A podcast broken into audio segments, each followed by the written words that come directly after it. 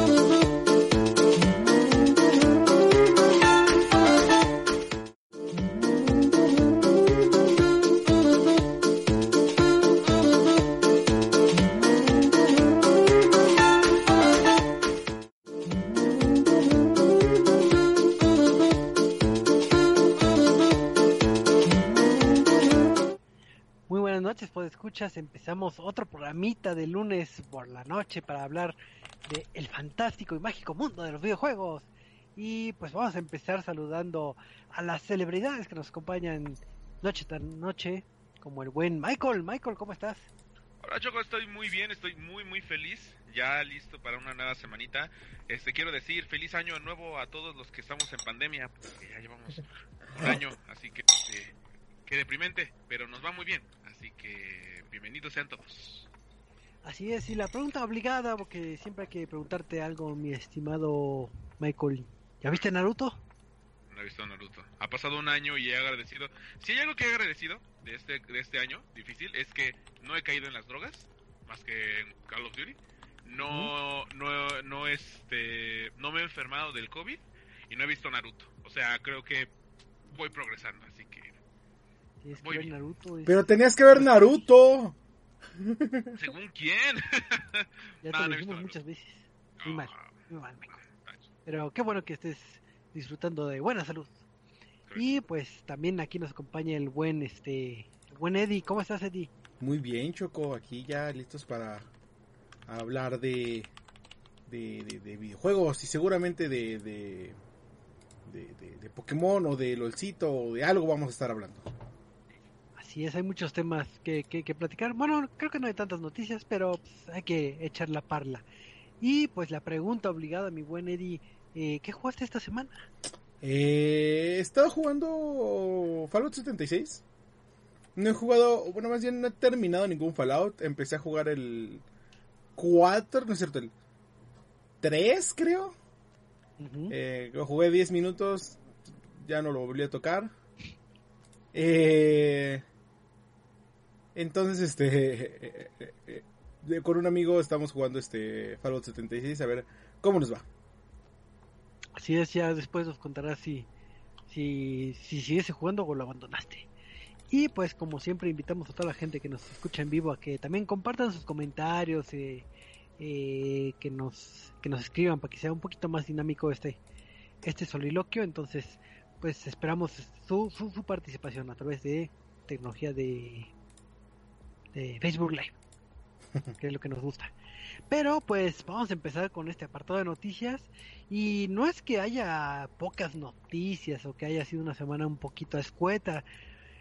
Y no es que nos guste reciclar este noticias, pero hay veces que platicamos algo y resurge y vale la pena eh, tocar otra vez los temas. Pero eh, yo me acuerdo que el buen este Michael nos estaba contando la semana pasada de, de rumores sobre que la tienda de PlayStation iba a cerrar o, o algo así, si no mal recuerdo, creo que fue en el podcast pasado, pero eh, ahora con qué noticia innovadora nos vas a sorprender, mi buen Michael. Con que la tienda de PlayStation va a cerrar.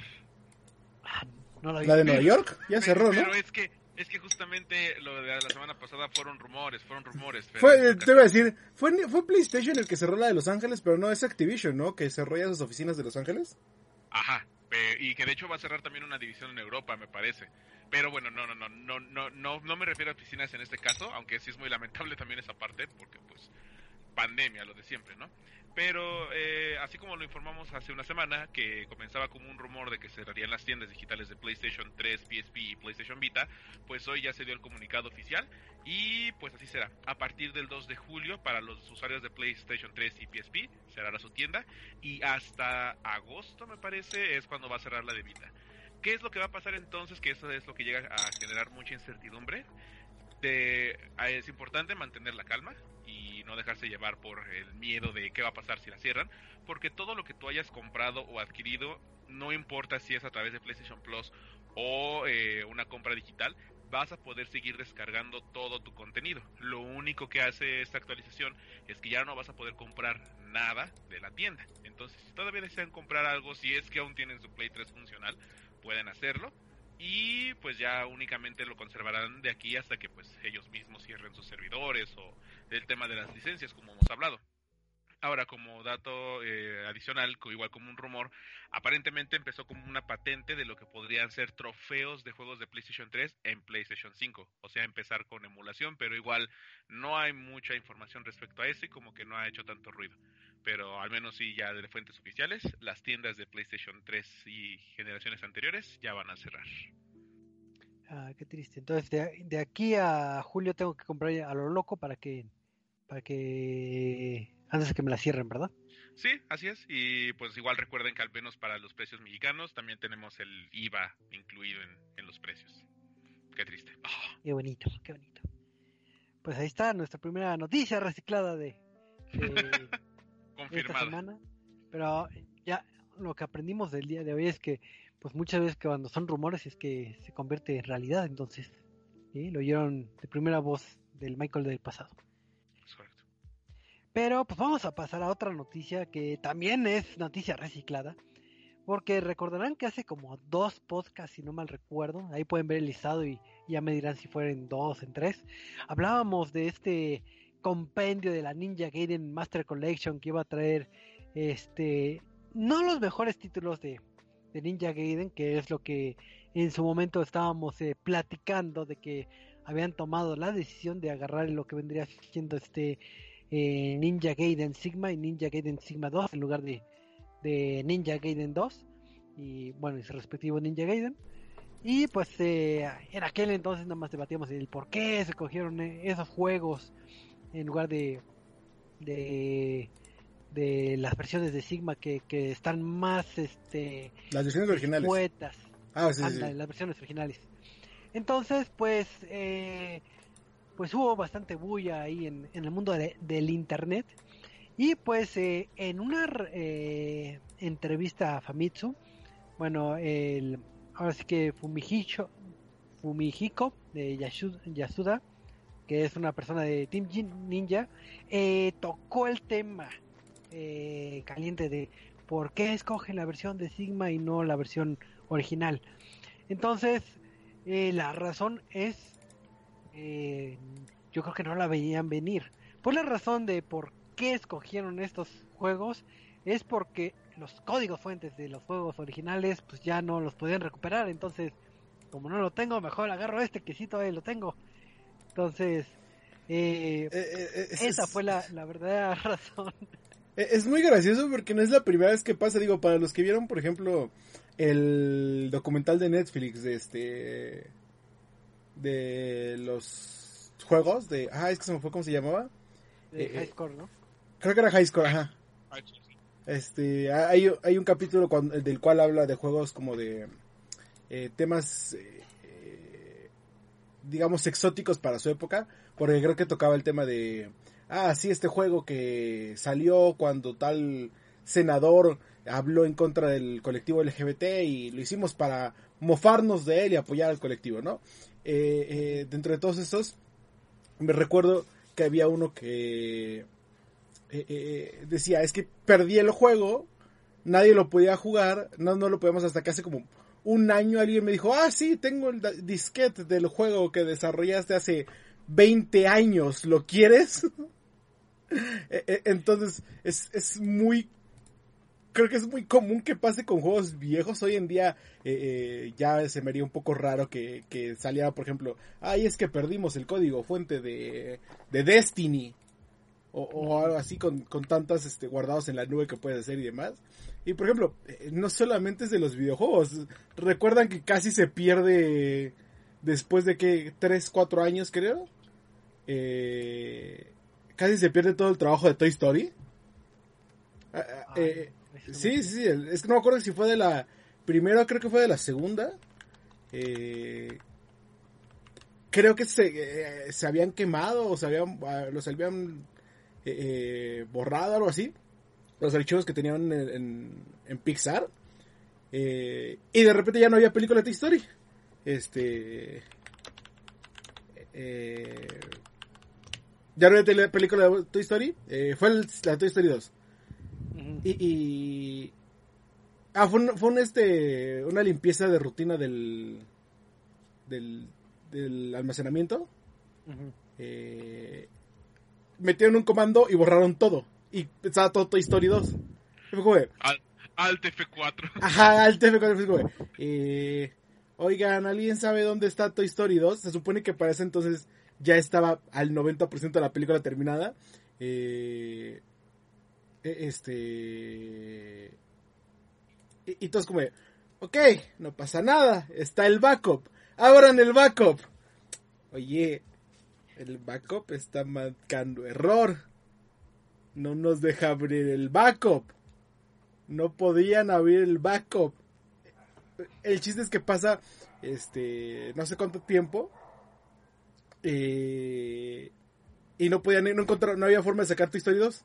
O sea, de, encontrar el archivo de tu historia 2. Quién sabe si fue como que al día siguiente o el mismo día. Dice una animadora, ah, sí, yo estoy trabajando desde casa. Oigan, yo tengo en mi casa el backup, el archivo de todo Toy Story 2. Y fue gracias a esa este, animadora que estaba trabajando desde casa que volvieron a restaurar todo Toy Story 2. Y por eso tenemos Toy Story 2. Y 3 y, 3 y 4, porque si no, Estoy casi seguro que a ese punto dicen, no, ya, cancélala, ya. Ya no se puede hacer nada. Y entonces, eh, pues la moraleja es siempre hagan un respaldo de su información para que no les pase eso. Y tocando un poquito, regresando un poquito al punto que comentaba el buen Eddie, sí les recomendamos que vean esos, esa serie de, de, de episodios del documental de High Score. Y sí, el juego que comenta Eduardo, que el que se pierde, es de esos juegos que es una joya en, eh, en esa eh, tocando esos temas. Y si no me recuerdo se llama Gay Blade el juego que es este título como no me acuerdo. este RPG con, con personajes LGBT, LGBT entonces eh, está padre esa anécdota de cómo cómo se le pierde y todo, como toda la... De buenas a primeras, eh, no es la primera y no creo que sea la última vez que alguien diga como de, no tenemos los archivos código de, juegos viejos. Me se me haría muy raro que pase hoy en día. Así es, pero pues bueno, hagan, hagan su respaldo siempre de juegos, porque es la, enseñanza del día de hoy. Y pues, pues vamos a pasar a, otra noticia, porque yo sé que, que hablando de precisamente de respaldos y de esas cosas, eh, sé que mi buen amigo Michael tiene un juego que, le gusta mucho que es este Legacy of Kane, el, título de Soul River. porque no entiendo eso. No entiendo eso. Ah, es que tú estás muy joven. Oh. no soy más joven que Michael. me, incluiste dentro de, esa categoría de viejazo. Bueno, es que sí, fue, es un clásico. O sea, digo, es que Xbox no eh, tendría algo tan elaborado. Vuelvo al mismo punto. Michael, Michael es más joven que yo. Oh, y ahora sí lo conozco. Maldita sea. Maldita Pero bueno, ¿por qué, ¿por qué me citas a tal maravilloso juego que puedo jugar en Steam? ¿Por qué? Ah, como recordarás, pues en, en algún momento se lanzó este título para, para la consola de PlayStation, pero pues ya es complicado que consigas un PlayStation y consigas el juego original. Y pues la... Claro, porque PlayStation no tiene retrocompatibilidad, ¿verdad? Esto no pasaría en Xbox. Pero sí lo tienes en Play 3 en digital. Ah. Pero ya no Ah, lo puedo que- comprar, fíjate. Pero bueno, ajá, en PC lo puedo comprar. ¿Lo puedo comprar ahorita? Eh, no, no lo puedes comprar ahorita. Podías comprarlo eh, porque estaba en la plataforma de Steam y puedes disfrutar de este juego que, que es de esos títulos que ya son como juegos de culto que sí este que se les recomienda que lo disfruten, pero resulta que mágicamente desapareció de la tienda de Steam y pues eh, el comunicado o el aviso que hay es de que Square Enix ha dejado de vender temporalmente este título para trabajar en algunas actualizaciones importantes. Vuelve a echar un vistazo pronto. Obviamente decir actualizaciones eh, puede ser buenas noticias, puede ser malas noticias. Uno pensaría que si son actualizaciones, pues este no necesitarías dar de baja el juego, sino nada más trepar el parche. Pero lo que apuntan este, los rumores, porque un desarrollador de, del parche lo que está comentando es que pues, estamos hablando de un juego del 99. Es un juego ya viejo y que tiene eh, un formato para los cutscenes, bueno, para los videos, que es un, creo que el formato se llama Bing o la, el- la plataforma y pues resulta que es, eh, pues no está corriendo en lo que vendría siendo sistemas operativos modernos y lo que brinca más es que posiblemente ya no tengan la licencia de para ocupar esa plataforma entonces eh, pues si no tienen la licencia tienen que bajar el juego eh, rehacer los este, videos o Claro. los cutscenes en otra plataforma que no sea en Video Bing y subirlo de nuevo. Eso apuntan los rumores. Pero sean perros manzanas, ahorita no pueden jugar este eh, eh, eh, Soul River en Steam. Me parece que sí está disponible aún en la plataforma, plataforma de G of G. Entonces ahí lo creo que ahí lo pueden este adquirir si no lo han comprado. Pero pues la enseñanza del día de hoy es de que eh, les recomiendo que jueguen este título porque es de esos juegos que, que se marcan como de culto. Entonces es de los juegos que tienen que jugar antes de morir. Es bellísimo. Definitivamente. Así es. Eddie, juégalo. Juégalo. Sí, No cuando lo Michael pueda con comprar. Naruto. En GOG. Es correcto. Y ya no hay más noticias, porque si no hay noticias digo la noticia tonta del día. ¿La qué? La noticia tonta La del día. noticia Ah, tonta no, del que- día. ¿y ¿Hay nueva sección? Ah, Oh, demonios. bueno, Espero, eh, eh, aceptaría más la noticia tonta del día a la do- reseña de este de Ratalaika.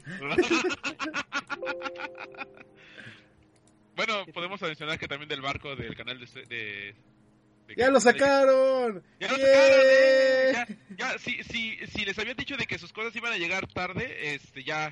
Las mías siguen en ese barco. ¡Oh, oh! ¡Yay! eh, porque tuvimos noticias marítimas, porque tuvimos el barco estancado que ya está saliendo y en el metro que se estampó la lancha. ¡Una lancha en el metro!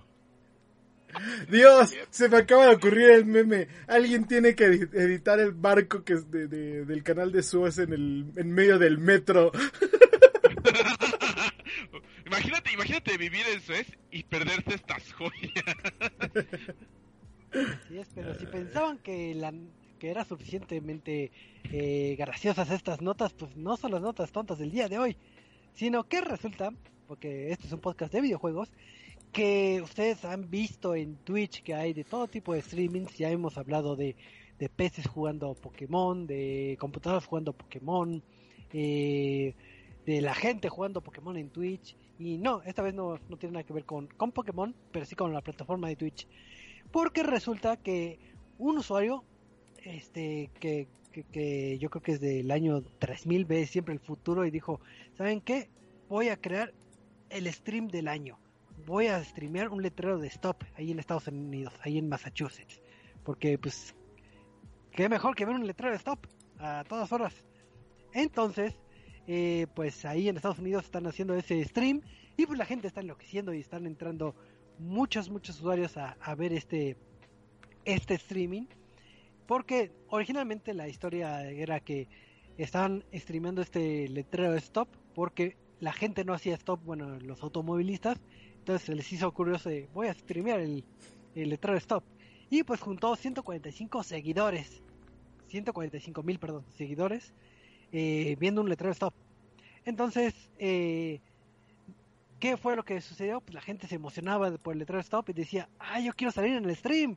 Y se iban en su automóvil, se iban al letrero stop y ahí sacaban sus letreritos. Había gente que hacía backflips, ponían estampitas, entonces la gente estaba feliz, eh, pues ahí posando al lado del letrero stop. ¿Qué fue lo que pasó? Pues que ya tumbaron el, el streaming del letrero de stop porque pues, como la gente que es muy muy inteligente y muy culta dijo ah este letrero de stop ya sé en qué calle es vamos a pedir pizzas a los vecinos hasta que se harten entonces como empezaron a molestar a los vecinos pues para evitar quejas superiores o que hubiera Claro. más afectados mejor tiremos el stream entonces eh, esa fue la bonita noticia y como moraleja eh, creo que las personas a cargo de ese stream van a hacer un viaje para buscar un letrero de stop donde no haya vecinos para que puedan streamear un nuevo letrero de stop. Qué, qué bonita noticia. El ocio en su máxima expresión. ¿eh? Dios mío. Así es. He aprovechado estos cinco minutos muy bien. Muy Na- na- ne- neta quisiera saber cuánto cuánto les llegaron a donar y demás para por este mame. Pues sí, no, ahí sí no tengo datos, pero Lo, lo bueno es que no, no le copiaron a la idea en México, digo, como nota adicional, es que en Facebook llegan a transmitir cocas durmiendo o Sí, DJ sí, sí. Cucaracha y también- El DJ Cucaracha es un éxito. El- Arriba DJ Cucaracha. ¿qué es eso? ¿Nunca has visto a DJ Cucaracha? Son streams también. O Esa sea, es la mejor transmisión Live- de Facebook en México. En Facebook Live ponen eso, una O, coca durmiendo o- y gente... o- o a los Avengers viendo dormir a un mosito de peluche. Güey, juntan alrededor de 12.000 personas, o sea, ya quisieras tener uno tanta visión así. Muy bien. Yo creo que vamos a despedir a Michael y vamos a poner una coca durmiendo. Gracias. Nos va a ir mejor. Nos va a ir Gracias. mejor. Haciendo Gracias, podcast con una coca Nos va a ir durmiendo. mejor y aporta lo mismo. Ah, no, no. Uh, De calorías. Ah, ¿verdad? Que no, no sé si me dijo, este, obeso, ah, no es cierto. Además pensé que lo había arreglado. Pero pues vamos a pasar después de estas bonitas y culturales noticias este eh, de videojuegos a hablar del tema random, digo el tema random, el, la, la reseña No, de la sí, ya, ya vamos a terminar. Lástima que se terminó el festival de... ¿No? No, no, no, vamos a hablar de un bonito juego de de LOLcito. Ah, ¿Vamos a hablar LOLcito? ¿Choco vas a jugar LOLcito Sí. con nosotros? No. ¿Vas a jugar LOLcito? ¿Por qué no? Únete, únete al LOLcito. Sí, sí. No, yo creo que no, no me voy a unir, pero ¿qué, qué es esto de Wild Rift? ¿Qué, qué, qué es? Porque yo, yo soy este eh, persona que no sé nada de LOL, de LOLcito, entonces, ¿qué es Wild Rift? Eh, pues déjame te cuento, Choco, que Wild Rift es la respuesta después de años y, y años de este de bootlegs y de desarrollo de títulos piratas eh, y no piratas porque son de la misma desarrolladora eh, a una cosa que estaban pidiendo todos los fanáticos de League of Legends y es básicamente eh, la llegada de League of Legends a celulares. Es decir, que si estás esperando en el banco, si estás esperando en la peluquería, si estás donde quiera que estés, ya vas a poder gritarle a tus compañeros que son unos mancos y que deberían de dejar de jugar y desinstalar el juego eh, sin que te vea nadie raro, porque obviamente es lo más normal para gritar en la calle, ¿verdad? Este, con motivo del décimo aniversario de, de Riot Games y de League of Legends, el año pasado, si no me equivoco, eh, eh, bueno, a finales de del año antepasado, 2019, eh, se anunció que League of Legends, bueno, Riot Games estaría desarrollando un par de videojuegos extra a este, que es por ejemplo Wild Rift, eh, lo vimos en TFT, lo vimos en el juego de cartas, y hoy en día pues llegamos a, a Wild Rift, ¿no? El título está en beta abierta todavía. eh, ya acaba de llegar a América para su fase de beta abierta. eh, pero ya había sido lanzado previamente en países como Europa, Estados Unidos y ahora llega a América.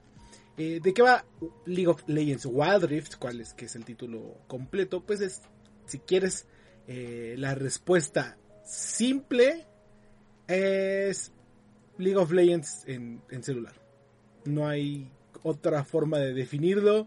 eh, no hay otra forma de, de- hablar de él.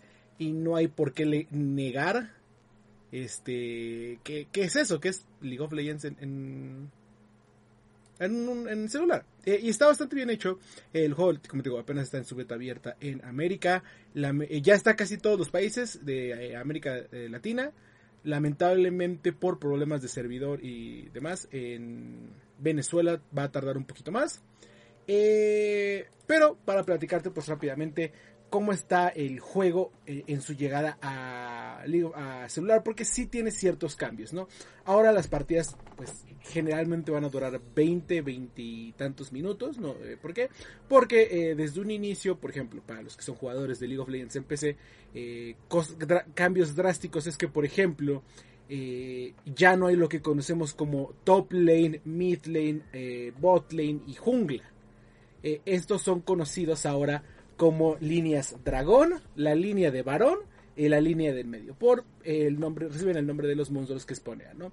Además de esto, eh, en League of Legends normal se tarda, por ejemplo, minuto y medio, si no me equivoco, en, aparecer lo que conocemos como los súbditos, que son estos pequeños eh, acompañantes de cada uno de los dos este, equipos que van a ayudarte a básicamente a recibir daño por parte de las torretas y demás. Estos van a en el juego de celular exponean bueno, aparecen desde eh, que empieza la partida, que es básicamente cuando empieza la acción, ¿no? Eh, además de esto, los dragones aparecen más rápido, los objetivos eh, reaparecen más rápido. En lugar de llegar, por ejemplo, a nivel 18, como es el máximo del juego de PC, en este se llega a nivel 16. Eh, eh, los ítems también cambian drásticamente. Eh, además de eh, las ayudas, no hay pociones. eh, las botas evolucionan en cosas como el Sonias, el reloj de Sonias, este, como el cinturón, proto cinturón Hextech y demás. Varios cambios, un poquito que te diría técnicos para los que ya juegan League of Legends en PC y quieren, se han preguntado, pero no tienen tantas ganas, ¿no? Pero en esencia es el mismo juego. Para los que no conocen nada del juego y quieren entrar, eh, ¿qué es lo que se van a encontrar? Un, eh, un este, tutorial que les va a ir explicando todo sobre el mundo de League of Legends. Cómo son los campeones, cuál es su rol, cuál, eh, qué diferencia hay entre uno u, otro campeón, eh, cómo se juegan, cómo se hace el, el- el hacer el apuntado a los súbditos, el apuntado hacia los campeones, el apuntado hacia los torretas y finalmente te ponen un, en una partida PvP contra, digo PvP, PvE, eh, que es este jugadores contra la IA, ¿no? Eh, después de esta partida de jugadores contra IA, para que más o menos vayas agarrando la onda, te avienta ya ahora sí al PvP para que te des y demuestres tus habilidades de, de madera 4, ¿no? Eh, realmente si preguntaran como, oye, ¿qué otro juego es similar a este? Pues básicamente es League of Legends, eh, Dota 2 y creo que se llama Mobile Legends, el otro título que llegó antes que League of Legends a celulares. Eh, que es este, es este tipo de juegos de tres carriles, cada quien tiene su carril y pues es un juego por equipos, ¿no? Ahora, ¿qué tiene de bueno que empiezan a jugar ahorita si se lo preguntan? Eh, ¿O por qué, por qué empezar ahorita y no en seis meses que este, ya se calmen las cosas? Porque ahorita se está llevando a cabo un evento de introductorio precisamente para ah, Latinoamérica, en el cual si llegas ciertas misiones, si haces ciertas partidas, si juegas ciertas cosas, te van a ir desbloqueando campeones gratuitamente. Eh, sí, el juego es gratuito, free to play, eh, pero tiene microtransacciones para comprar eh, atuendos, para comprar este, emotes, para comprar campeones, para comprar varias cosas.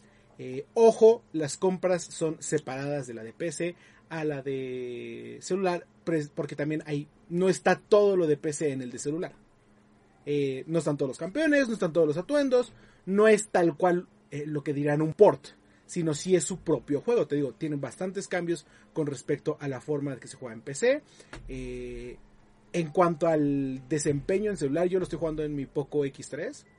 Este, se juega bastante bien. La activé, por ejemplo, lo puedes personalizar en cuanto al desempeño de si quieres que se vea mejor o si quieres que se vea que corra más rápido. Eh, le subí varias cosas de desempeño de visuales y lo puse a que corriera a 60 cuadros. Está corriendo como a 50 y tantos, no está dando el máximo. Eh, pero estoy seguro que si pongo a todos abajo, sí corre a 60 cuadros e inclusive más porque, por ejemplo, mi celular eh, tiene soporte para 120 cuadros. Actualmente el juego no, pero próximamente llegará ese, ese cambio al título para soportar celulares de alta gama que tengan pantallas de 120 cuadros por segundo. los controles son bastante simples. si sigues todos los tutoriales, vas, a, vas a entender cómo se juega. El problema es que para todos aquellos que van llegando desde PC, eh, y por ejemplo, te lo digo, yo que juego con, eh, con Lobo y con Hugo, que también son nuestros con el cual realizamos Sentinela todos los jueves a las 8 de la noche, nos pueden seguir en arroba eh, donde hablamos de deportes electrónicos, ya que jugamos nosotros en PC y lo transmitimos hacia celulares, pues tenemos ciertas estrategias, tenemos cierto conocimiento del juego de, eh, ok, vamos a entrar así y así, vamos a hacer estos tiros, y a la hora de traducir esos celulares, pues sí se nos dificulta mucho eh, principalmente lo que conocemos como skill shots, que son tiros este, eh, de habilidad. De que tienes que predecir hacia dónde va el enemigo, de que tienes que atacar a cierta zona porque se va a mover, de que tienes que eh, atacar a un enemigo en específico en una pelea cuando por ejemplo hay cuatro. sí, sí se complica bastante eso. Y yo creo que es más cosa de que nos vayamos acostumbrando a cómo se juega el título, ¿no? Eh, ¿Qué más te puedo decir? Digo, el desempeño es bueno. Algunos están reportando que sí utiliza bastante batería. Eh, hasta ahorita yo no he tenido tanto problemas eh, con esto. Pero eh, pues si tu celular es un poco viejo, posiblemente vaya a gastar más batería de lo normal. No es que no lo vaya a correr, pero posiblemente vaya a gastar más batería de lo normal. las microtransacciones no son tan agresivas y menos ahorita porque te digo, sí, si empiezas como una persona nueva, creo que tienes acceso a cinco campeones más la rotación semanal, que también eh, son cinco campeones. Entonces, tienes acceso a 10 campeones, de los cuales generalmente son dos por rol. O sea, hay dos junglas, hay dos soportes, no es tan variado. Y vas a tardar eh, en jugar, en completar misiones para obtener esencia y demás, para poder comprar campeones. Pero te digo, si empiezan ahorita a jugar, eh, el juego está dando muchas muchas recompensas y te está desbloqueando eh, eh, muchos campeones y lo mejor es que te da la opción a ti para que elijas. Entonces, por ejemplo, si tú ya eres un jugador de PC que sabe qué es lo que juega, que sabe que le gusta, pues puedes eh, ya elegir directamente a, algunos. si no, pues puedes ir por el que se vea más bonito, por el que sea más atractivo, por el que, si te gustan los caballitos, ah, pues mira, tenemos un caballito con una hacha gigante. Si te gustan, ¿qué te gusta, Choco? A ver, platícame. Eh, me gustan eh, los mineros, me gustan los mineros. ¿Hay mineros? Los mineros. Buena pregunta. Eh, está, por ejemplo, Blitzcrank, es un robot de carga. estoy pensando quién más podría ser un minero. realmente no sé, tiene que ser, supondría que es alguien de la jungla. pero no, que yo recuerde no hay nadie que tenga un, como un pico. Supongo que posiblemente, por ejemplo, Anautilus en algún momento tenga una esquina así, no sé. O, Nasus. Eh, pero a ver, otra cosa que te guste, Choco. Este. Topos. Topos. Los topos. Eh, muy buena pregunta. No sé si hay topos. Este. Hay, hay algo.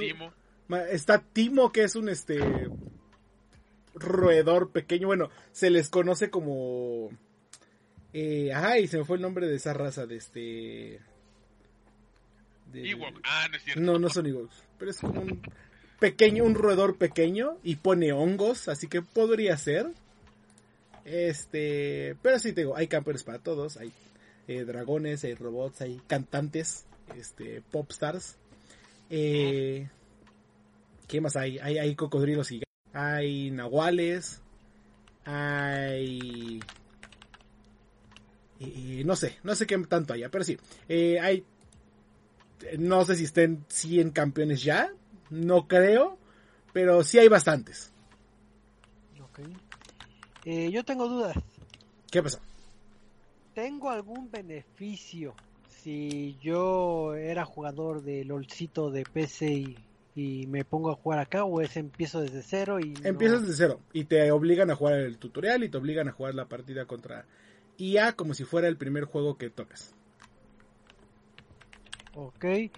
Eh, segunda instancia, digo, tú comentaste que, que los controles no hay tanto problema. Digo, creo, digo, ahí sí no, no soy experto en lo LOLcito, pero creo que esos juegos, bueno, al menos en PC, ocupas demasiado el teclado y ocupas muchas eh, teclitas hasta donde hasta donde yo recuerdo. Eh, ¿Realmente se siente bien o fluido el que, digo, quiero inferir que, que pues, están los iconitos y tú lo apretas con, con el dedo, que pues no tienes la facilidad de que en PC estás jugando tal vez como con cuatro dedos y, digo, perdón, ocho. Eh, sí, eh, te digo, está muy bien adaptado a los controles dentro de lo que a mí parece. Este, ¿qué es lo que pasa? Que por ejemplo, generalmente lo que hacemos en PC es, sí, tienes tus cuatro teclas para lo que conocemos como el QWER, que es las habilidades Q, W, E y la ulti R. Y generalmente el, las habilidades extra que conocemos como Flash y Curación y el Smite y demás, las tenemos en el pulgar en lo que es la letra D o la letra F. Y además en los botones del 1 al 4 tenemos los ítems. Que es eh, generalmente lo que empieza a complicar bastante las cosas, ¿no? Eh, ¿Qué pasa? En el celular, el lado izquierdo o tu pulgar izquierdo va a ser meramente para moverte. Y en el lado derecho, básicamente, vas a tener eh, el botón de ataque, eh, tus cuatro habilidades, alrededor de, y el, la mayoría de, eh, de ítems, precisamente por esto, eh, desaparece y ya solo realmente hay un ítem activable. Que este. Que puede ser o tus botas o unos ítems a los cuales puedes evolucionar. Eh, ya te digo, ya no hay pociones, no hay cosas extra y los wards, que, que es un, un ward único, ¿no? ¿Qué es lo que pasa? Que si dejas sostenido el dedo sobre, por ejemplo, tu habilidad, digamos, se abre un segundo, una segunda área de ataque eh, en el cual lo puedes manejar como un joystick, como un segundo joystick y así ya apuntas. Entonces, pues, eh, eh, la necesidad de tener un mouse para estar este apuntando casi casi desaparece con esta función o con esta adaptación de de de, de, de celulares. Ok. Y otra pregunta. Eh, tú que ya has disfrutado las dos versiones de LOLcito, la de móvil y la de PC, eh, a alguien que apenas se va a meter al mundo de los eSports y al mundo de LOLcito, ¿cuál le recomendarías que empezara? ¿Que empezara por la opción Eh, de móvil o con la de PC? Eh, pues realmente te digo, son juegos diferentes, no hay no no creo que haya eh, eh, mucha diferencia entre uno y otro. Lo que sí es que, por ejemplo, eh, si intentas iniciar en el de PC, pues ya son 10 años de historia. Ya son 10 años de cambios, 10 años de ítems, 140 campeones. Este.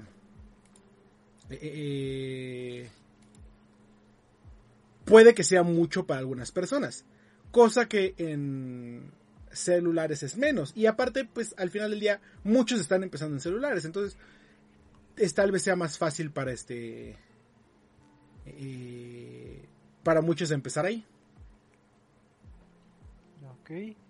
Y comentabas, tío, finalmente habías comentado de que el rendimiento en tu celular en general eh, fue óptimo, pero para las personas que tienen este celulares con un teléfono de gama media, ¿pueden jugarlo sin problema o necesitan Sí. que sea un poquito de gama alta? O... Eh, te digo, eh, está hecho para que corra eh, en muchos celulares, muchísimos. Eh, gama media, gama media baja. Este. Obviamente, si lo quieren correr en un celular de hace 10 años, eh, puede que tenga problemas. Este. Pero digo que creo que la principal. Este. eh, creo que la principal dificultad que podría venir es la batería que se gaste de más o que se caliente un poco el celular. Ujú. ¿Ok? Ok, ok. Michael, no sé si tú quieras opinar, no sé si te llama la atención ese juego o lo vas a jugar o lo estás jugando. Pues sí, de hecho lo esperaba mucho porque en mis oscuros años de PC, que nadie lo conoce, este sí había empezado a jugar LOL, pero igual como mi laptop no estaba dedicada para jugar grandes juegos, poco o nada llegué a, como profundizar en esa en ese lugar. Y ahorita con el de celular, pues sí es muchísimo más sencillo. Eh, de hecho, por lo que puedo ver justamente de los campeones que tenemos disponibles, pues sí son pocos a comparación de todo lo que ya está en PC, como bien dice Eddie, pero por lo mismo de que estamos pensando en un público que pues desconoce mucho de todo este lore, poco a poco se pueden ir introduciendo, van a hacer mejores cosas y añadiendo un poco de lo que es el rendimiento, por ejemplo yo tengo un Samsung Galaxy A50 y igual lo corre bien en 30 cuadros sin ningún problema. A mí me gusta generalmente los juegos cuando es este, una calidad superior, a diferencia del rendimiento. Entonces, eh, también corre en 60 cuadros, ya lo, estuve probando justamente y se ve muy bien. Y en el apartado de la batería sí pasa algo muy curioso. Yo con este teléfono tengo un año más o menos con sus variantes de uso y todo. Y digamos que los primeros 10, 15 minutos sí la batería baja eh, un 2, 3%. Y ya cuando empiezas a exceder de ese tiempo es cuando ya empieza a tener una reducción considerable eh, tomando en cuenta que también una partida puede llegar a durar hasta los 15 minutos justamente, pues seguramente uno si no es tan dedicado a esto va a estar pues dándole partidas casuales al día y no va a estar nada mal. Pero pues sí van a dar sus recompensas para aquellos que sean más dedicados y que tengan un teléfono pues con mejores este mejores características para que puedas eh, prolongar tu tiempo de juego. Entonces, eh, se descargó súper bien y de hecho es, importante añadir que se descargó a partir del domingo para aquellos los que hicieron un registro previo. Y pues desde el domingo justamente ya bueno y otros justamente los de prensa que lo tenían un poquito desde antes. Y pues está bastante divertido. De partidas se encuentras bastante rápido todo. Tiene sus propios medios de comunicación integrados para poder este dar comandos rápidos comandos de ataque de cuidado de retroceder pero eh, pues siempre será mejor comunicarse a través de los medios tradicionales como Discord, por ejemplo. Tiene un canal de... Tiene, una... Hay ciertas cosas que sí me gustaría que cambiaran. Eh, vitales para el juego, por ejemplo, el que le enseñan a la gente a pedir roles. Que nosotros nos tardamos bastante en descubrir cómo anunciar, porque por ejemplo, una cosa que hacemos en LOL cuando juegas con extraños es lo primero en el chat decir, voy jungla, voy bot, voy top, voy algo. Para que pues este, precisamente los roles eh, eh, no se repitan y no tengamos problemas. Eh, se puede hacer lo mismo, tiene un muy buen sistema de chat este integrado, integrado ajá. Pero hay cosas que no le enseñan a los jugadores y que tienen que aprender pues buscándole por todas partes. es lo mismo como en PC, por ejemplo, yo recuerdo tenía una amiga con la que me empezó a guiar justamente en esto y no, o sea, de repente, de repente todos así, top, mid, jungla y así como de nadie me dijo justamente qué era. Y por mucho que yo lo buscase en internet en su momento, hace fácil cinco años, pues sí, no tenía ni idea de lo que estaba haciendo. Eh, ahorita ya más o menos también como lo dices, es correcto. Teniendo un poquito de noción sobre esos temas, sí es importante que también lo aclaren, porque sí, te dicen, esta línea es para jugadores solitarios, esta es para magia y hechiceros y esto es para tiradores y para defensa. Pero pues justamente saber bien diferenciar entre, entre leyendas y así, eh, sí llega a ser complicado para alguien que se va introduciendo nuevamente, que lo abandonó hace mucho tiempo, o para el jugador nuevo justamente. Ok. Entonces, si lo recomiendan, si es buena buen título para que se envicien. Qué bonito póster. es que tengo un póster de Wild Rift. Este, entonces... Ah, definitivamente yo creo que sí, sobre todo para, y para que conozcan más de este este lore justamente porque todos hablan de él, porque les gusta muchísimo a los jugadores y pues puedan unir sobre todo a sus amigos con los que principalmente la, la, acción siempre va a ser muchísimo mejor. Si eres un jugador solitario pues vas a encontrarte con gente random que puede o no tomárselo demasiado en serio. Ya mejor entre amigos va a ser muchísimo más, más sencillo. Sí. Vamos a jugar, Choco, instálalo. Ya, instálalo, Choco, ya vamos a jugar. No, hasta que hasta que termines de ver Naruto. siempre que le digo, siempre que le digo vamos a, jugarlo el sitio a alguien, me acuerdo del comercial de si te dice que juegue, no hagas caso, el de la florecita toda drogada. Dios, sí. Es así, lo, es así, este, si les dicen que alguien que se va a sentir bien, este, jugarlo el sitio, no le hagan caso. Ya pueden terminar como el buen Eddie, como, como Michael. Así que si los ven muy saludables. Es que puede ser tan, así como lo dijimos al principio, puede ser tan tóxico con LOLcito o puede ser tan tóxico como Warzone, o sea, No hay de otra. Así es. Pues ya, ya saben, pueden adquirir este título que supongo que está en Android y en iOS o nada más en Android. Eh, Android y iOS. Y de hecho, varios me han dicho que eh, se juega mejor en iPad. Entonces, este. Si quieren jugar en iPad, también se puede. Ok. Eh, pues qué bonita reseña. ¿Da tiempo de otra reseña? No, ¿verdad? No. Creo que... Ratalaika, ah, no, ¿verdad? No, Ah, no. Suena el nombre de Ratalaika al fondo. Ah, en el fondo está llorando Rota Lake. Pero así no, esta semana no, no, no hablaremos de, de dúo reseña porque nada más con, con una basta, una buena reseñita. Pero eso nos da pie a platicar un poquito más del tema random porque pues siempre nos gusta platicar de cosas random en el tema random y pues recordaremos que siempre han satanizado a los videojuegos que no ofrecen nada en la vida y que, que nada más desperdicias el tiempo, etcétera, etcétera. Pero creo que tal vez a una que otra persona eh, el jugar cierto juego o jugar un compendio de juegos le ha traído eh, un aprendizaje o un conocimiento que igual y si lo pueden eh, aplicar en el día a día o una temática que a lo mejor ni siquiera sabías que existía o ni te interesaba, pues pudo haber despertado en ti eh, ese eh, eh, esa curiosidad, ¿no? Entonces, este, pues ahorita vamos a platicar de, de algunas anécdotas o, o, o cómo nos ha beneficiado el, los videojuegos en nuestra vida diaria, si es que nos han dado al- algún beneficio. Entonces, eh, no sé quién quiera contar algún alguna anécdota o algún beneficio que, que hayan tenido o aprendizaje. No, yo empiezo. Eh, empieza. Empieza tú. Ok, pues yo creo que algo que nos ha dado eh, los videojuegos es eh, la formación, tal vez forzada, pero la formación de tener hábitos, de acostumbrarnos a algo, principalmente a juegos este ya de actual generación manejan estas dinámicas de que logueate diario para que obtengas este beneficio o juega diario para que tengas nuevas misiones juega diario para que pase X o Y cosa cuando teníamos digo las consolas de antaño como el SNES el NES no existía esa dinámica y jugabas a tus tiempos y jugabas por gusto. En este caso los juegos te van moldeando bueno los juegos de, de ahora te están moldeando para que tengas esta eh, esta rutina.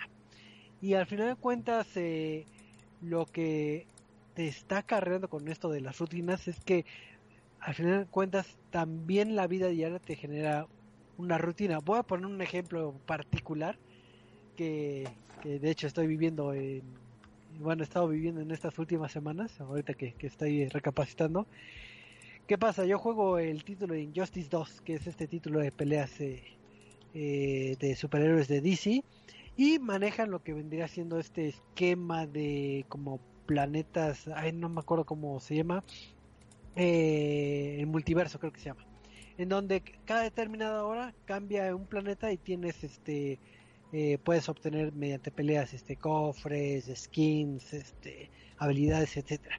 Pero ese planeta va cambiando este cada determinada cantidad de horas. Y pues cambia también ta- cada cada día. Entonces yo me acostumbré a que siempre que abro la consola rápido eh, abro el Injustice checo los este los planetas si hay uno bueno me pongo a jugar y a su vez ya me estoy acostumbrado como ese juego en particular se juega bueno está la posibilidad de que lo juegue la computadora lo pongo a jugar a la computadora y mientras está jugando a la computadora, como me aburro de estar viendo eh, a la computadora jugar solita, ¿qué es lo que hago? Me hago la rutina de que ah, aprovecho ese tiempo y me pongo a hacer qué hacer. Entonces, eh, inconscientemente, ya estoy haciendo mucho que hacer y a la vez estoy jugando en mi mente. Entonces, no me di cuenta, pero ya generé eh, lo que son esto de, de los hábitos. Entonces, eso me lo dio eh, los juegos sin que lo haya pensado. Entonces, moraleja, jueguen videojuegos, crean hábitos. Esa es este una de mis primeras enseñanzas. No sé si ustedes tengan algún eh, alguna enseñanza o alguna anécdota o Eh, ¿Algún aprendizaje? O sea, aprendizaje, por ejemplo, yo aprendí mucho a hablar inglés gracias a Pokémon. o sea, eh, lo llevaba en la escuela, pero como que la práctica y todo eso, eh, lo aprendí gracias a Pokémon. Y creo que muchos de aproximadamente de los 25 a los 30 años, eh, de mi rango de edad, di cuenta en que jugaron Pokémon con un este diccionario en la mano. Y era a ver, ¿qué significa tackle? Taclear. Ah, ok, ok, ok. ¿Qué significa Volt Switch? Eh, ah, está aquí. Entonces, eh, por ejemplo, Pokémon me ayudó mucho a, aprender inglés. Debo de decirlo. Ujú. Sí, creo que eh, tomando el punto de Eduardo, eh, yo también viví ese aprendizaje que me ayudó en, en su momento a nivel escolar, de que ya parecía que yo estuviera fogueado un poquito al inglés, pero realmente me lo dio los videojuegos. En este caso no me dio, digo, por la brecha generacional que tenemos, yo no le- lo disfruté en el, en el- en el momento de Pokémon, sino en los juegos de antaño. ¿Por qué? Porque en los juegos del NES y del Super NES, muchos no tenían lo que vendría siendo la localización. Ahorita en los juegos actuales ya estamos acostumbrados a que eh, o está en idioma, eh, por ejemplo, en este caso aquí en México, está en, no sé, en español o tiene subtítulos. En los juegos de antaño del NES y del Super NES eh, no existía esa esa facilidad de jugar, es, digo, de, de que esté en idioma castellano o en idioma, eh, bueno, en español. Y creo que en mi, en mi vivencia, lo que yo hacía era que en estas co- consolas de antaño, pues no existía tanto que, ah, voy a consultar en internet la guía, voy a ver en YouTube, porque pues no existía esas Claro. cosas. Entonces, muchas veces el mismo juego tenía sus su instructivo con un poquito de guía y tips, pero también todos estos manuales venían en inglés, entonces tenías que aplicar lo que comenta Eduardo de que ah con el diccionario voy a estar este aprendiendo para ver qué está diciendo ahí porque no tengo otra fuente para saber este eh, a dónde me direcciona el juego. Entonces, si querías inclusive saber un poquito de la historia, comúnmente tenían una en los manualitos este lo que era la sinopsis de, de la historia, pero pues estaba en inglés. Entonces, eh, yo también efectivamente aprendí bastante inglés eh, mediante los videojuegos, ¿no? Y creo que eso me dio una ventaja competitiva en mi escuela. Entonces, así que, oh, tú eres muy bueno. Oh, Chrono Trigger. Entonces, Ah, Final Fantasy. oh. Final Ah, Fantasy. Yo creo que también algo que no muchas veces llega a tomar en cuenta es sobre aprender a delimitar tu propio estado emocional. Ah, mucho ha ayudado, por ejemplo, títulos tipo Souls, aunque no lo parezca, a aprender a superar y a entender el valor de la vida misma. Debido a su alta dificultad, al reto que llegan a imponer, muchos jugadores han considerado que les ha ayudado a, superarse incluso a sí mismos, al entender que pueden perseverar y alcanzar, y no solamente es por lo que un consejo de alguien te pueda decir, ¿no? De échale ganas, eh, eh, por ejemplo, en la vida real, o que el juego mismo te advierta de algo que va a llegar, sino que todo va a ser a través de tu reconocimiento.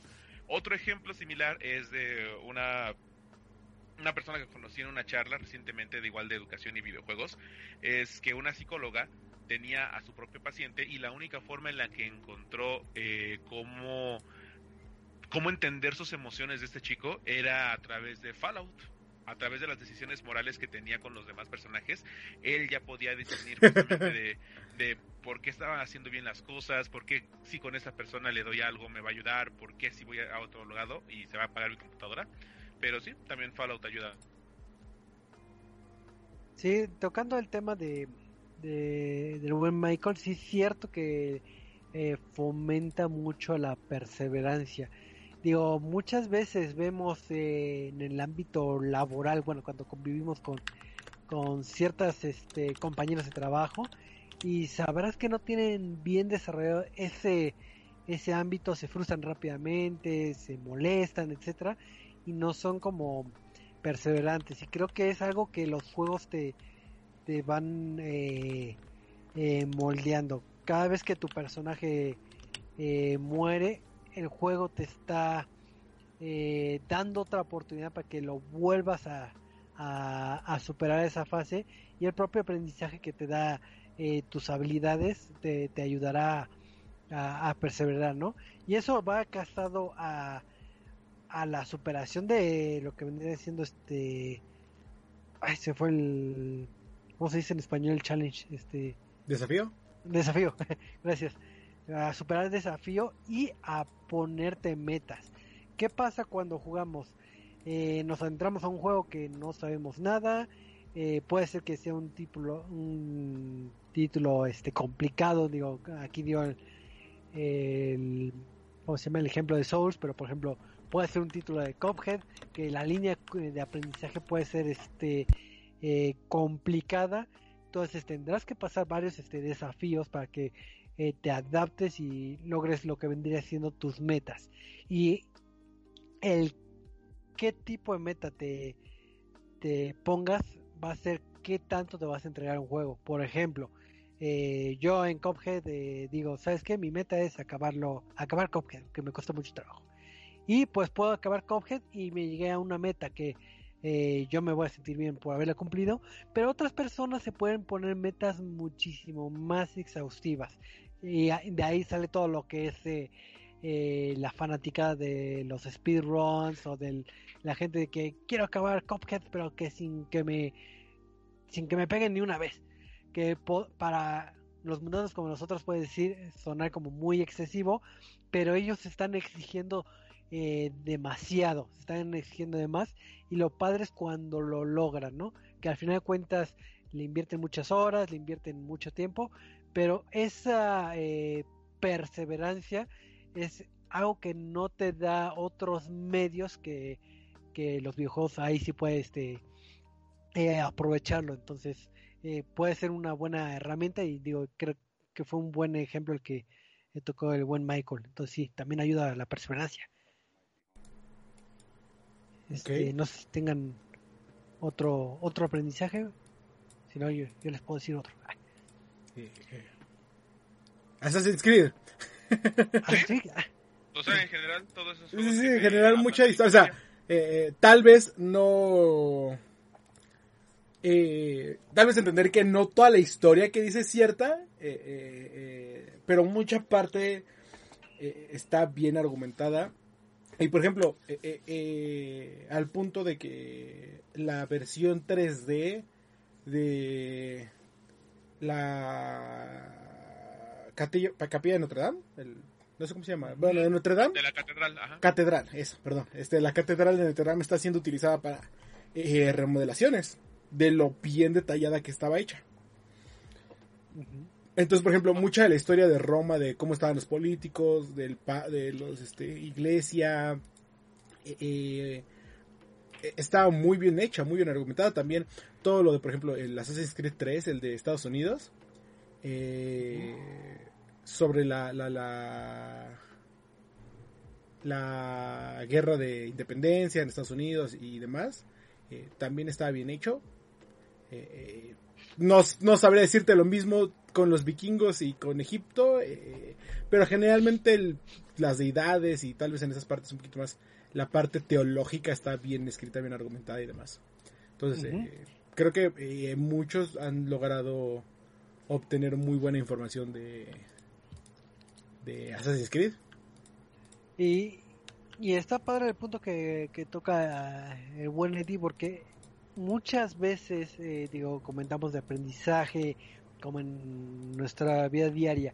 Y en este caso, bueno, en el caso por ejemplo de Sansis que está ya enfocado a, a ciertas este, materias, vamos a decirlo así, si fuera como en la escuela, y creo que eso puede despertar en, en la gente el interés, creo que comentaba al inicio de, del tema random. Uno de los ejemplos que, que digo, casándolo un poquito con Assassin's Creed, creo que la arquitectura que luego manejan en, el diseño de videojuegos es este es increíble y puede despertar ese ese gusto. Yo en personal digo ya lo he comentado en varios podcasts y creo que también eh, mi amigo el buen Michael también comparte ese gusto por lo que vendría siendo el título de Bioshock. Gracias a Bioshock me despertó bastante la la inquietud, porque no voy a decir que me especializo o que ya desde ahí ya, ya soy un pro o cambié mi carrera, pero por ejemplo en Bioshock me despertó dos cosas. Eh, todo lo que vendría siendo la filosofía que hay detrás del juego, porque me, me intrigó mucho eh, la narrativa del juego y también me intrigó la arquitectura que manejan en, en ese título. Y pues ya cuando, cuando se te despierta el, el gusano y empieza a indagar un poquito más, ya vi de qué filosofía está hablando Sí. y cuando veo ya que es del objetivismo que, que ya hemos hablado en otros podcasts, Oh, Dios, no, otra Eh, vez. nos voy a evangelizar. Entonces No, bueno. empiezo a leer, a leer estos libros y pues ya aprendí de filosofía que, sí. Y que eso nunca me lo dieron en, en mi carrera ni en ni la prepa porque es una rama de filosofía que no es muy explotada y también aprendí ahí de arquitectura porque pues, en esa misma literatura del que está basado tocan muchísimos muchísimos temas de, de literatura y ya digo de arquitectura perdón.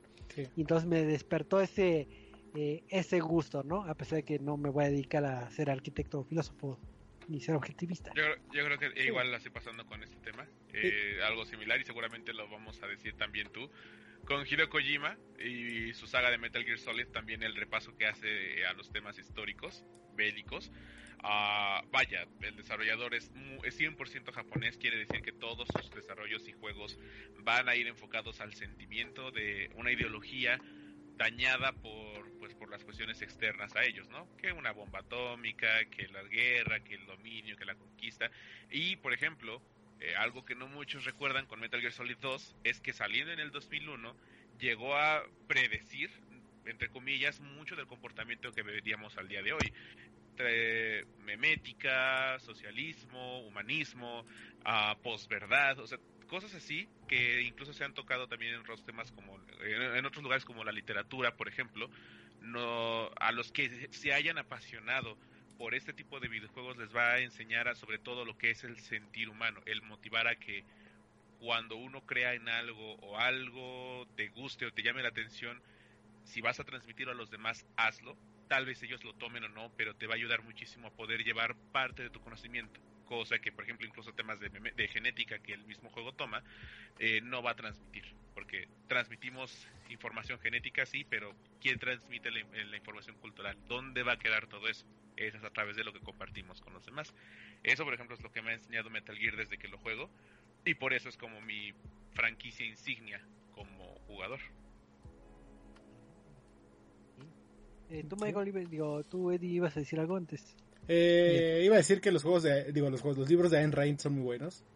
Este, Oh. eh, si no los han leído, este, eh, ¿qué otra cosa? Se me ocurre que, que aprendido de los viejos. Yo, yo tengo una duda porque estoy casi seguro, Choco, que, eh, que has jugado a los Cooking Mama. ah sí Eh, Estoy casi, no, no, o sea, no sé si porque te escuché alguna vez decir que jugaste a los Cooking Mama, que estoy seguro que sí, pero estoy seguro que eres el tipo de persona que jugaría a los Cooking Mama. ¿Aprendiste Sí. al cocinar algún platillo gracias a Cooking Mama? ¿O intentaste cocinar algún platillo que hayas visto en Cooking Mama? Ay, no, no, eh, digamos que no aprendí a, a- así de que, ah, voy a intentar esta receta. Así de como lo hacen. mamá. Así tal cual, ¿no?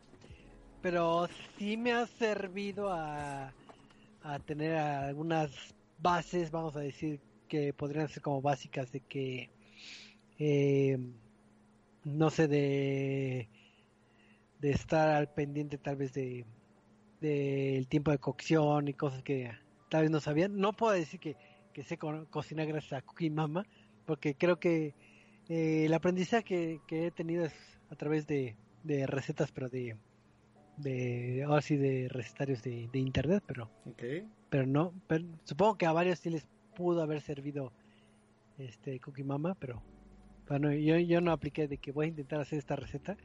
Que luego, digo, ahorita que estás tocando ese tema, digo, es como off topic, pero me acordé de cómo mucha gente se pone a cocinar los platillos de los videojuegos, que creo que creo que hace como tres años se hizo famoso los platillos de Final Fantasy que lo estaba haciendo creo que un restaurante ahí en Japón, me acordé, me acordé de repente, pero, pero no, no apliqué eso, pero, pero sí, un día intentaré jugar Cookie Mama. Eh. Oh, Overcooked. Este. En Overcooked está muy, muy básica, Muy, muy básico, Pan, sí. hamburguesa, y y, y, aviéntalo. Y si lo avienta aquí me... Y, luego la cocina se incendia y así, oh, mierda. Este, ¿qué otro aprendizaje? Sí, siento que, cosas que, o sea, no, no sé si contarlas como aprendizaje porque así que digas las he aplicado eh, no tanto, pero tal vez para afinar algunas habilidades sí, porque por ejemplo, el manejar en, ciertos juegos eh, sí es muy cercano a la realidad y te ayuda a ir más o menos calculándole cuando ya estás manejando en coche como, ah, sí, claro, se maneja así. O sea, obviamente no es lo mismo que, estar en un coche, pero como que el pensamiento rápido el calcular y, así, este, como que sí los puedes ir medio obteniendo de ese tipo de juegos. Fíjate que ahorita que estás tocando ese tema de, digo, efectivamente también el aprendizaje se puede dar por medio de dispositivos, porque ahorita que comentaste eso me acordé de mi travesía por tener el, el cochino este tecladito del Rock Band 4 o 3, no me acuerdo. No, no me acuerdo. ¿4? No, del, del, Del del tres, teclado ¿no? en el 3, sí. del teclado en El 3. Digo, hay, más allá de toda la odisea de conseguir el cochino tecladito, me encantó. Digo, no lo exploté a su máximo, pero la jugabilidad que tenía sí te daba para que te sirviera un como un antecesor para aprender realmente a tocar piano. Porque me acuerdo, eh, digo, el juego básico era también como si la guitarra de cinco botones o el experto era jugar con todo el, eh, todo el teclado, que eran como 20 teclas. Digo, no, no recuerdo cuántas, pero pues, eran demasiadas. Y me acuerdo mucho que también eh, le presté el teclado a, a un amigo que toca piano. Y siempre me quedé con la duda. Bueno, le, le pregunté que, oye, tú que sabes eh, tocar piano, ¿qué tan realista es? Porque digo, yo veo, yo veo y ahí me dice que la aprieto, la aprieto. Pero no sé qué tan eh, viable sea esta herramienta. Y sí me ha comentado que efectivamente este eh, sí ayudaba y sí estaba bastante bien eh, bien aterrizado lo que vendría siendo el, el modo como experto, no me acuerdo cómo se llamaba en Rock Band, donde ocupabas todas las teclas y que sí era robusto y sí se tardó mucho en, en agarrarle, bueno, acostumbrarse a este tecladito a pesar de que ya tenía conocimientos de piano. No sé si se haya pulido más en ese ámbito, pero sí esos periféricos ayudan y y pues supongo que también el Rocksmith ha de haber ayudado a varios a, a, a tocar bien la guitarra. Digo, ahí sí, ese sí no lo jugué, pero yo quiero inferir que, que como conectas lo que vendría siendo una guitarra de verdad, pues el- eh, puedes tener cierto aprendizaje. De Ahí hecho, no. también con Rock Band hubo una guitarra similar. O, o hubo dos modos adicionales que también te permitía tocar el juego con una guitarra normal. Sí. Y ¿Qué otro parecer que- a Rocksmith? Eh, no, o sea, es, bueno, ahorita porque estoy viendo es que estaba buscando el- control que también era específico. En vez de tener nada más los cinco botones, tenía literalmente cada botón eh, dentro de cada segmento de cuerda. O sea, eran seis botones, seis botones, seis botones, seis botones en cada segmento de la guitarra para que también pudieras tocar de forma profesional. Entonces también ese llegaba y daba lo mismo, bueno, no con la misma sensación de una cuerda, pero sí con la fidelidad de saber que si estás tocando una nota es esa nota y va a dar ese tono. Entonces también llegó a ser como elaborado. Sí, porque según yo el Rocksmith podías conectar tu guitarra. Eh, otro tipo de cosas que, por ejemplo, te digo, no aprendes tal cual, pero más o menos te van enseñando. Por ejemplo, eh, Portal habla muy bien de, las, de cómo manejar la física. O sea, de, que te explicaba de, ah, sí, eh, esto es la aceleración y esto es lo que pasa si avientas eh, un este objeto. Va, obviamente, cuando se teletransporte se va a acelerar y tienes que hacer los cálculos de qué pasa si lo avientas más rápido y qué pasa si lo sigues aventando y así. Eh, ¿Qué no Portal te enseñó a que el pastel era una mentira? también. Ah, ok. Eh, que, que no te comas el pastel porque cosas malas pasan y luego no tienes dónde sentarte. Este. eh, pero a ver, para cerrar, ¿qué es una cosa que creen que deberían de enseñar en los videojuegos? Mm, ¿Qué dirán que enseñar? ¿Que no enseñen actualmente o que sí enseñen, pero que deberían O que no hayan, o sea, no, que tal vez que no enseñen o que ustedes no sepan que enseñen. No importa. Eh, eh, eh, yo creo que deberían que enseñar. No sé, necesito pensarlo. A ver, Michael. Yo creo que algo que están enseñando de poco en poco es eh, que, pero también ahí también depende de que el jugador lo acepte, es que si tienes un problema puedas trabajar en él. Me remito a The Last of Us parte Ajá. 2, donde el tema de la venganza y todo eso, shalala, shalala, que a muchos no les gusta que Ellie, ligero spoiler, eh, este hace todo un recorrido pero se siente mal como lo mencionamos en la reseña, pero es que eh, entiendan que no estás tú para ir a matar a todos. Estás ahí intentando entender, empatizar con un personaje que está sufriendo en un mundo así. Entonces, que los juegos poco a poco ayuden a que las personas entiendan, sobre todo ahorita, que vivimos en una, una situación tan delicada, como le he dicho tantas veces, a que puedas aceptar tu sentimiento y que puedas trabajar en él, que puedas salir y sacar ese tipo de frustraciones y que puedas aceptarlo y decirlo sin ningún problema. No como un, ay ven, yo te ayudo, yo, este, yo soy tu terapia. No, pero que sí puedan ayudarte a identificar que si tienes un problema o una situación, se puede resolver y de una manera más tranquila, como un apoyo emocional. Eso es lo que creo que los videojuegos ahorita ya empiezan a tocar más y espero que al futuro se vea más como algo natural, en vez de que empiecen a decir políticamente correcto y así. Va a tardar mucho, pero va por buen camino, creo yo. Creo que yo también toco un tema eh, similar al de, al de Michael. Creo que se debería que explotar más el término de empatía.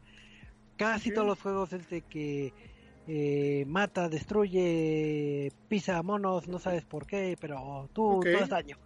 Y creo que el de los muy poquitos títulos que he visto que tiene ese e- e- esa temática que les recomiendo que jueguen es el de Undertale, que de hecho está en El Game Pass. de. Ahí está en Game Pass, ¿no? Sí, sí. Ajá, ya está en Game Pass, entonces les recomiendo mucho que lo jueguen porque tiene ese acercamiento de que los enemigos no necesariamente son enemigos, el que puedes derrotarlos, entre comillas, nada más platicando con ellos y conociendo sus eh, sentimientos o, o con una charla, que es algo que eh, muy pocos juegos este lo, lo, lo manejan. Hay juegos que sí manejan como la forma pacifista, pero pero en ese en el caso de Undertale te estás adentrando en el sentido de que estás platicando con tu posible enemigo y puedes llegar a una conciliación o puedes llegar a cierta empatía de que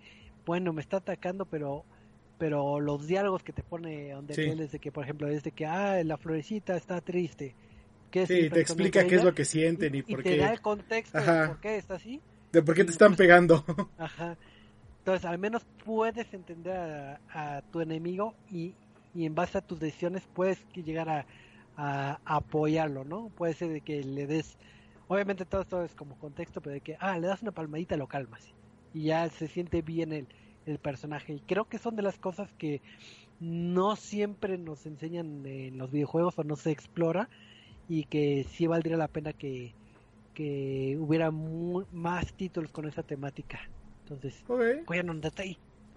Fueron este, Eh, yo, por ejemplo, a mí, a mí algo que me llega a molestar un poco es cuando los juegos dicen como, es que eh, no estamos intentando hacer políticos eh, o decir qué cosas están bien y qué están mal. Por ejemplo, cuando Ubisoft últimamente ha sido el que hace The Division y demás, que dice como, es que no estamos intentando decirte que esto es- está mal cuando es un juego de que luchas contra los nazis. Es como, obviamente está mal eso. Entonces, en lo personal me gustaría más que, más juegos arriesgaran y dijeran como, sí, o sea, está mal, estos modos de pensar eh, previos están mal, con base en tal, tal y tal, este, tales políticas han afectado a toda gente y, y así. Mm, ok. Pues sí, está bien para que, que, que nos dieran contexto de Sí, pasado. No, ya, ya hasta lo dije en un TikTok y creo que es muy, muy, muy honesto. Si les molesta que ahorita los videojuegos hablan de política y socialmente correcto Sí. todo, no les van a gustar los juegos que vengan de ahora en adelante. O sea, de plano, no van a disfrutar nada. Porque todo, todo, hasta Mario Bros. tiene un contexto político. Sí, claro. Por eso te digo, o sea, simplemente me gustaría que eh, eh, acepten que tienen un punto de vista y que eh, y lo expliquen por qué, que lo argumenten y demás. Mm. Pero bueno, eh, es todo el tiempo que tenemos por hoy. Choco, ya es hora de e, es hora de hacer la, la permisión, digo, es hora de irnos a jugar League of Legends Wild Rift. Choco, descárgalo y nos vamos a jugar. Baja. Podría baja, jugar eso, pero mejor juego donde entré y veo por qué está triste la florecita y por qué me quiere O, puedes descargar tu ira jugando LOLcito contra otros. Y gritándoles que son unos mancos. Ajá, y que desinstalen el juego. Ajá, sí.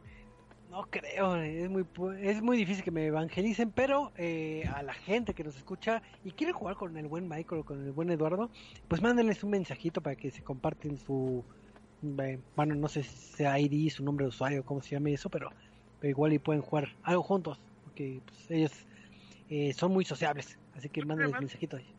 Pero no estaría mal. Está chido. Y pues vamos a pasar a las despedidas, así que Michael, eh, tus despedidas en los parroquiales.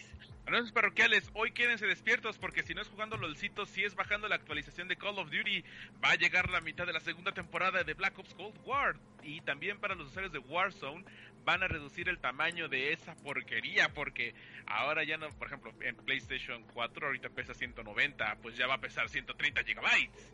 No es mucho, pero es algo y es honesto. Así que hoy llega esa actualización y pues también van a hacer balance de armas, modo zombies, multiplayer, cosas así.